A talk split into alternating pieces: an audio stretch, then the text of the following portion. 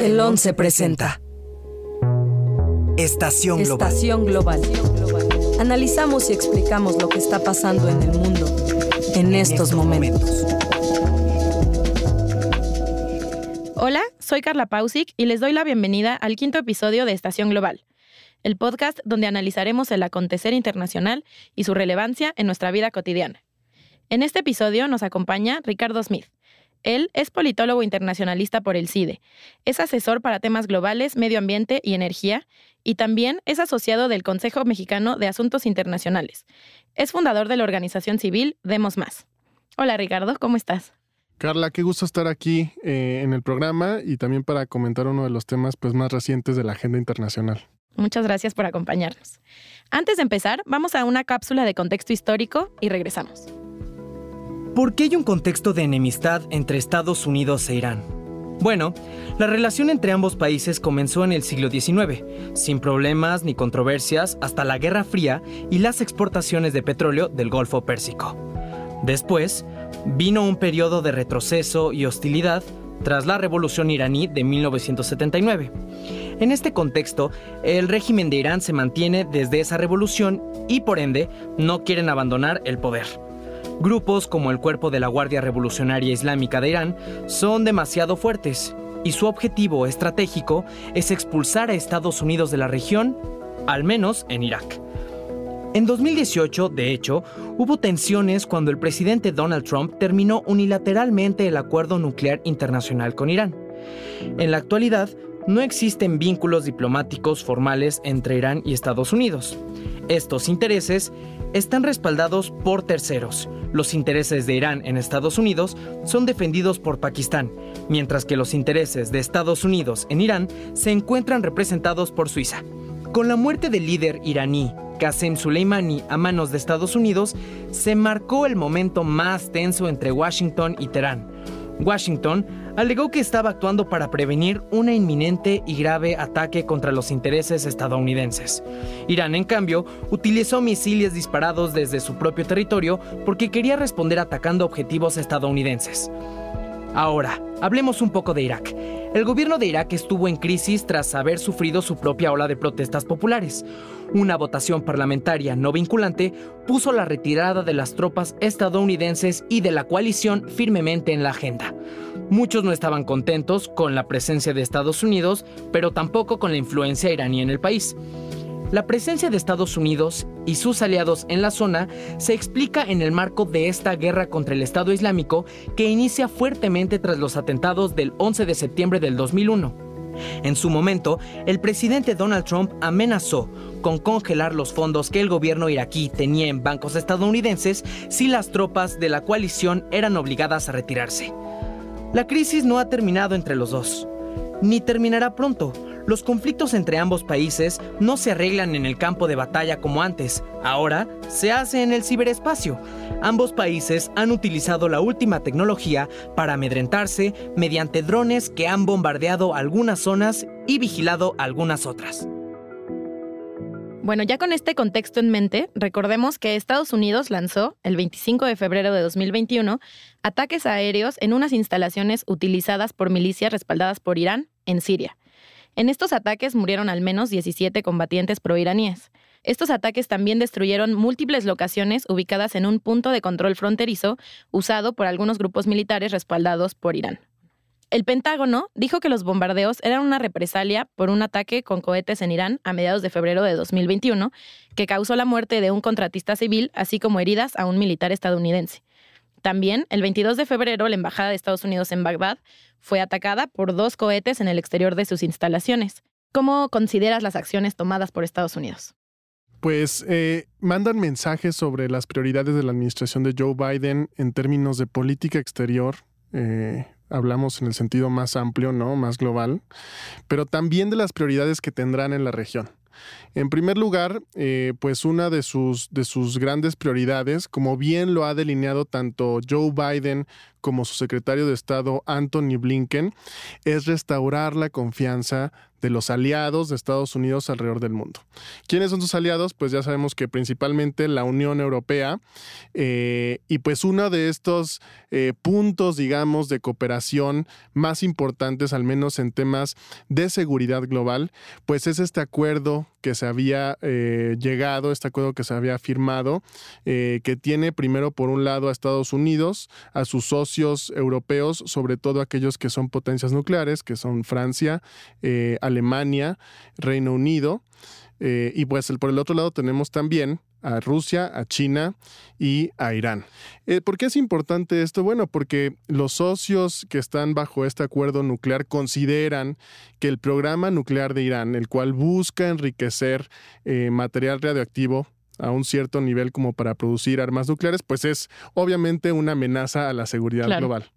Eh, ellos más o menos lo que buscaban era generar un marco de cooperación, de incentivos, mediante los cuales eh, pues el gobierno iraní eh, viera que era lo más racional que tenía frente a sí, la opción más racional era renunciar al programa de enriquecimiento, no reducirlo, mantenerlo en niveles tan bajos que solamente pudiera ser usado su material radioactivo para fines de investigación médica, por ejemplo, pero que más o menos lo mantuviera a niveles como para que le tomara un año en llegar siquiera cerca de un arma nuclear, ¿no? Y al cambio se le daban incentivos de carácter económico, por ejemplo, se levantaban las sanciones que se le habían impuesto, eh, iban a tener acceso a mercados europeos, los productos iraníes, que eran, son importantes, ¿no? Digamos, porque eh, todavía en 2015, que es cuando se llega a este acuerdo, pues Irán estaba pasando por situaciones económicas complejas.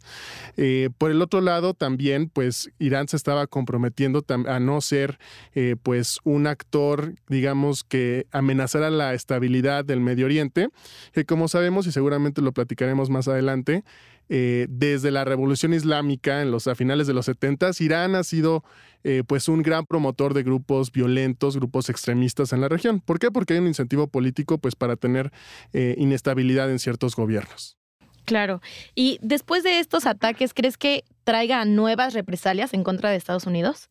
¿O cuál crees que sea el paso siguiente que tomará Irán respecto a estas acciones?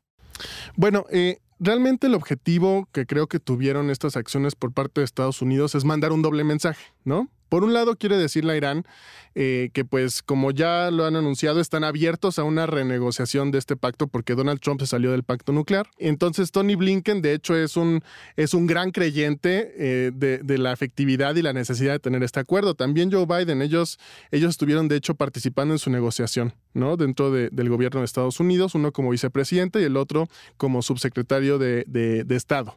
Eh, ellos quieren recibir a Irán, quieren traerlo a la mesa de negociación bajo condiciones diferentes, por supuesto. Eh, ya lo han anunciado, Irán no quiere, Irán, ya dijo que ellos no están interesados en regresar bajo las condiciones que se tenían en la administración Obama. Eh, pero bueno, con este ataque le dicen, está bien, te invitamos a la negociación en términos nucleares, pero no vamos a estar aceptando que Irán siga eh, patrocinando a través de flujos financieros y también apoyo a través de armas a grupos terroristas y sobre todo menos a grupos que están atacando directamente intereses cruciales de Estados Unidos. Entonces, este es el doble mensaje que probablemente quiere enviar la administración de Joe Biden eh, y la reacción al menos que buscan generar por parte de Irán es eh, reducir su agresividad, ¿no? Al menos en términos de lo que hacen estos grupos patrocinados por Irán. Y por el otro lado también llevarlo a la mesa de negociación. Claro, sí. Mostrarles que Estados Unidos, como decimos en relaciones internacionales, tiene por un lado la zanahoria, pero también tiene el palo de castigo. Eh, precisamente como escuchábamos en la cápsula de contexto histórico y lo has mencionado, la relación de Estados Unidos con Irán es pues complicada, por llamarla de algún modo. ¿Cuáles son las situaciones que crees que más han quebrantado esta relación o que han levantado más tensiones a lo largo de la historia? La relación es complicada porque de entrada el régimen eh, que surgió a partir de la Revolución Islámica eh, pues ha sido hostil a la presencia de Estados Unidos en la región. ¿Por qué? Porque Estados Unidos era, bueno, megaliado del régimen del Shah, que era, digamos, el gobernante previo a, la llegada del poder del gobierno de la Revolución Islámica, el gobierno más religioso, que actualmente tiene Irán. Eh, entonces, eh, desde allí inicia una hostilidad. También hay intereses por parte de Estados Unidos para presionar a Irán, para estar involucrado en Irán, para tener, digamos, cierta inteligencia y aliarse sobre todo con Israel para contener la influencia de Irán. Eh, ¿Por qué? Porque Irán, pues digamos, tiene control sobre un área estratégica para el sistema global de energía sobre todo en petróleo, ¿no? Irán tiene control sobre el estrecho de Hormuz, el cual es un área que conecta el Golfo Pérsico con eh, pues el resto del mundo, el resto de los océanos, y pues por aquí pasa una cantidad importante de petróleo. ¿No? Entonces, Estados Unidos siempre ha tenido interés en esta, en esta región y seguramente ese interés y esa presencia armada de Estados Unidos y esa alianza con, con Israel, pues también ha provocado ciertas tensiones eh, con Irán. Y pues bueno, tenemos que la administración de Donald Trump y, eh, eligió a Irán como uno de sus enemigos favoritos, ¿no? Era Desde el principio. Era sí, era su blanco, además de, de, Corea del Norte, de Norcorea, eh, de Venezuela también, pues su otro enemigo favorito era Irán, ¿no? Bueno, y también China. China también. sí, China también. y, y, además de todo, pues desdeñaron el acuerdo nuclear, recordamos. También incluso impusieron sanciones a aquellas empresas, incluso europeas, que decidieran hacer negocios con Irán. Así que eh, se fueron con todo para, para mantener al régimen eh, iraní bajo una presión constante y de gran calado. Eh, y pues bueno, al final no se logró este cambio de régimen que era el objetivo principal de las sanciones, pero lo que sí se logró es tener pues una animadversión muy fuerte por parte del régimen iraní hacia Estados Unidos. Cuando precisamente había crecido eh, un, sector de, la política iraní que era más propenso a, a, la apertura, sobre todo apoyado por jóvenes, que veían en el acuerdo nuclear una posibilidad de tener acceso a mercados europeos, a mercados estadounidenses y así generar empleos y tener también pues mayores oportunidades de vida. Claro. Eh, también es importante mencionar que, bueno, Donald Trump, como sabemos, tenía esta política aislacionista de America First, Estados Unidos primero. Y entonces, bueno, Joe Biden lo que intenta, lo que quiere intentar es precisamente lo que mencionas, retomar este acuerdo entre Washington y Teherán, aunque claro que lo consideran como una amenaza continua para la seguridad del Medio Oriente. Eh, bueno, esta preocupación no solo es de Estados Unidos, sino, como también has mencionado, de sus principales aliados de la Unión Europea. Em, también porque desde febrero de 2021 Irán ha limitado el acceso de las inspecciones de la Agencia Internacional de Energía Atómica, precisamente encargada de estos temas. ¿Consideras que bajo el gobierno de Joe Biden se pueda reanudar este acuerdo? ¿O ¿De qué manera crees que si Estados Unidos cambia su manejo de política exterior, estas tensiones puedan disminuir y de una u otra forma cambiar los hechos que han venido sucediendo? Eh, claramente hay una apertura por parte de Estados Unidos, por parte del gobierno de Joe Biden. Eh, sobre todo hay una apertura porque quieren mostrar a sus aliados que esta administración es capaz de retroceder, de, dar marcha atrás a lo que ya hizo Donald Trump y que Estados Unidos es, una, es un actor en el cual se puede confiar. Eh, yo veo que también, además de la voluntad de Estados Unidos y los europeos, pues tenemos a la otra parte. Primero, falta que Irán acepte, ¿no? Vemos cuál es la, la reacción del régimen iraní, pero también hay factores en la región que quieren impedir este acercamiento. El primero de ellos es Israel y sus aliados árabes en la región, entre ellos y sobre todo el régimen de Arabia Saudita eh, y también el régimen de los Emiratos Árabes Unidos. Eh, a ninguno de ellos le conviene un Irán eh, digamos, abierto al mundo, no les conviene un Irán con menos sanciones.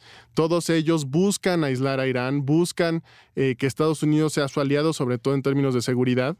Eh, y pues más bien a Joe Biden sí le interesa replantear toda la presencia de Estados Unidos en Medio Oriente, ¿no? Le interesa replantear eh, el acercamiento a Irán, ¿no?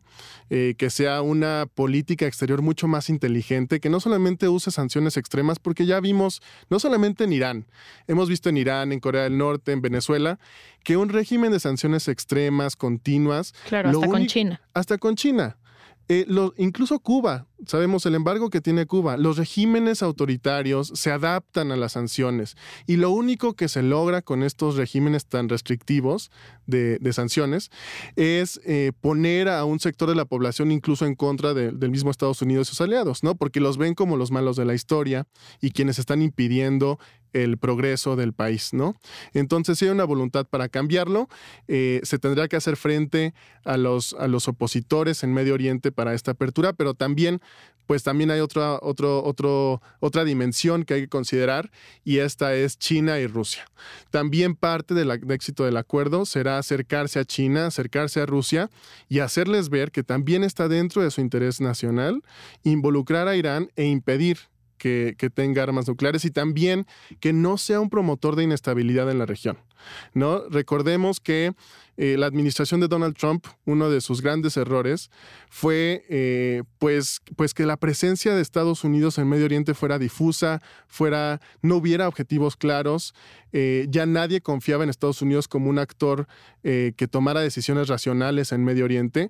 Y más bien, ¿qué fue lo que vimos? Rusia se metió de lleno al conflicto en Siria.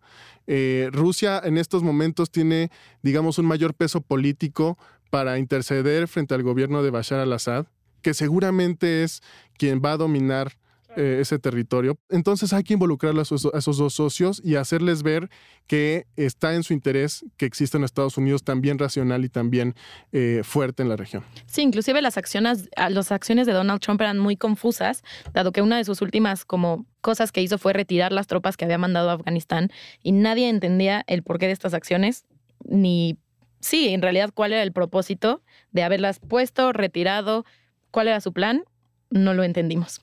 Pero bueno, hablemos un poquito de las reacciones ante el ataque.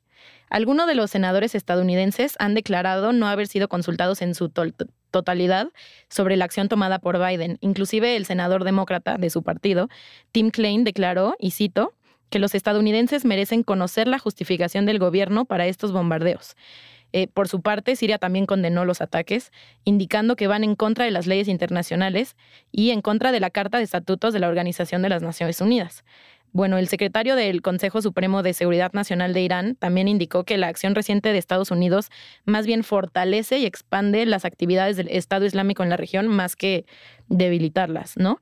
Eh, ¿Qué opinas sobre estas declaraciones y reacciones tanto nacionales como internacionales? Bueno, al interior de Estados Unidos eh, siempre va a haber contrapesos en temas de política exterior. ¿Por qué? Porque la política exterior importa más en, asuntos legislativos que en otros países como en México, ¿no?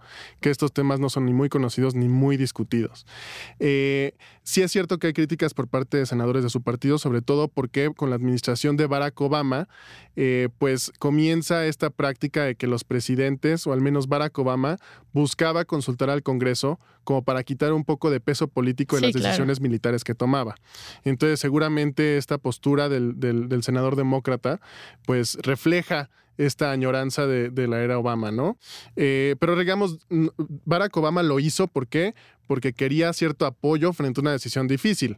No porque estuviera obligado a consultar al Congreso para un asunto de seguridad, un asunto militar que le compete al Poder Ejecutivo totalmente, ¿no? Y que además tiene que ver con la seguridad nacional de Estados Unidos. Asuntos así no se consultan porque tomaría demasiado tiempo para algo que requiere rapidez, y efectividad.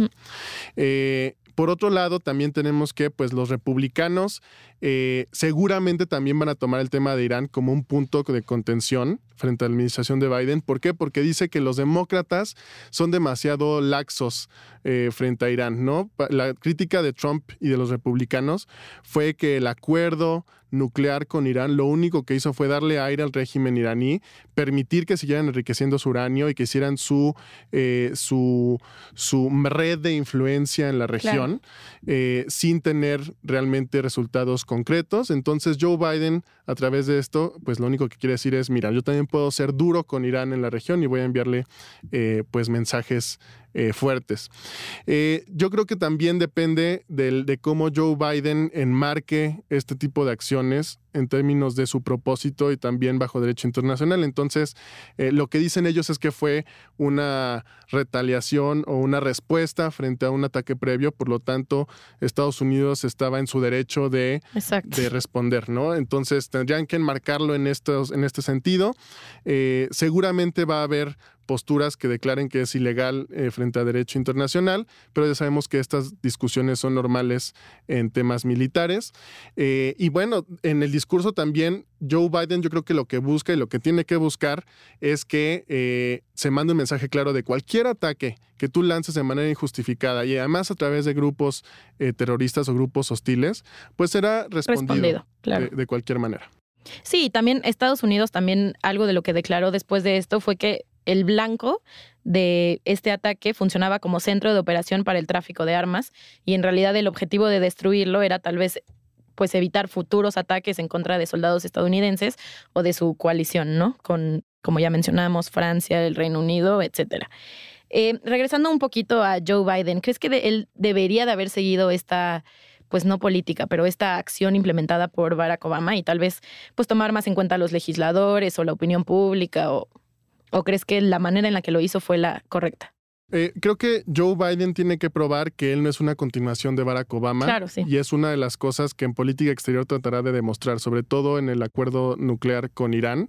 Eh, primero que las circunstancias cambiaron de 2015 a la fecha eh, y que en estos momentos, por ejemplo, uno de los objetivos de su administración es no solamente involucrar las armas nucleares, el programa nuclear en términos del material radioactivo que enriquece Irán, ¿no? A través de procesos eh, ellos tienen, eh, pero también a través de involucrar restricciones a la capacidad balística de Irán, es decir, la construcción y, el ensamblaje de misiles para hacer llegar a cierto lugar, pues un arma nuclear, ¿no? Entonces, esto va a entrar en la discusión. También quieren imponer más eh, restricciones sobre la entrada de equipos de vigilancia nuclear eh, y por otro lado, también quieren que el acuerdo contenga un compromiso por parte de Irán a ya no participar en actividades hostiles.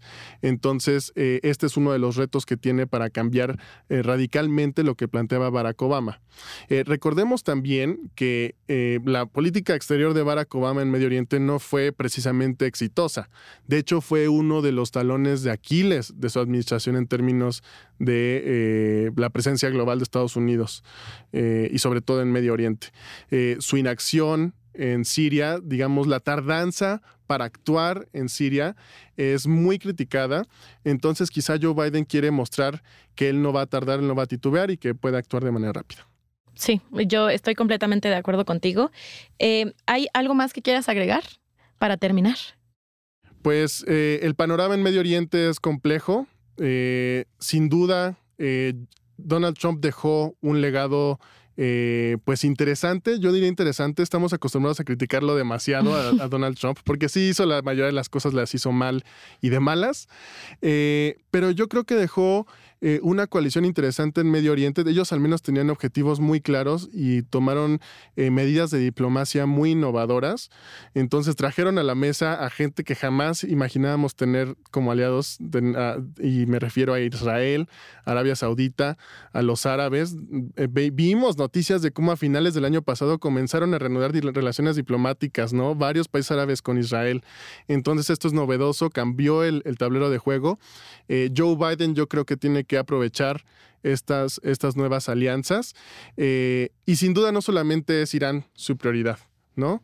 Tendrá también que actuar eh, en temas de, Asia frente a China eh, y también otra de sus prioridades es contener a Rusia, es adoptar una postura mucho más dura de la que tuvo Donald Trump, sobre todo porque aquí lo van a presionar los demócratas, ¿no? Sí, porque Donald Trump traía esta amistad no amistad con Rusia, que Joe Biden ciertamente no continuará. Parecía un romance secreto. Sí.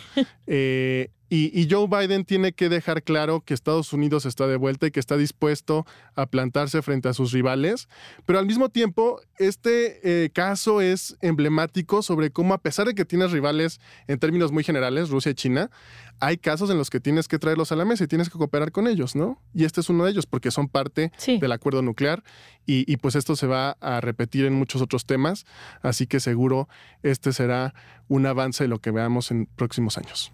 Muchísimas gracias, me encantaría poder seguir platicando, pero desafortunadamente se nos acaba el tiempo.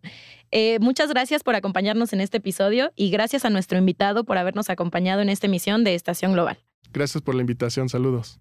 Les recordamos seguirnos en nuestras redes sociales en Facebook, Twitter e Instagram y escucharnos por las plataformas Spotify, Apple Podcast y iHeartRadio. Hasta la próxima.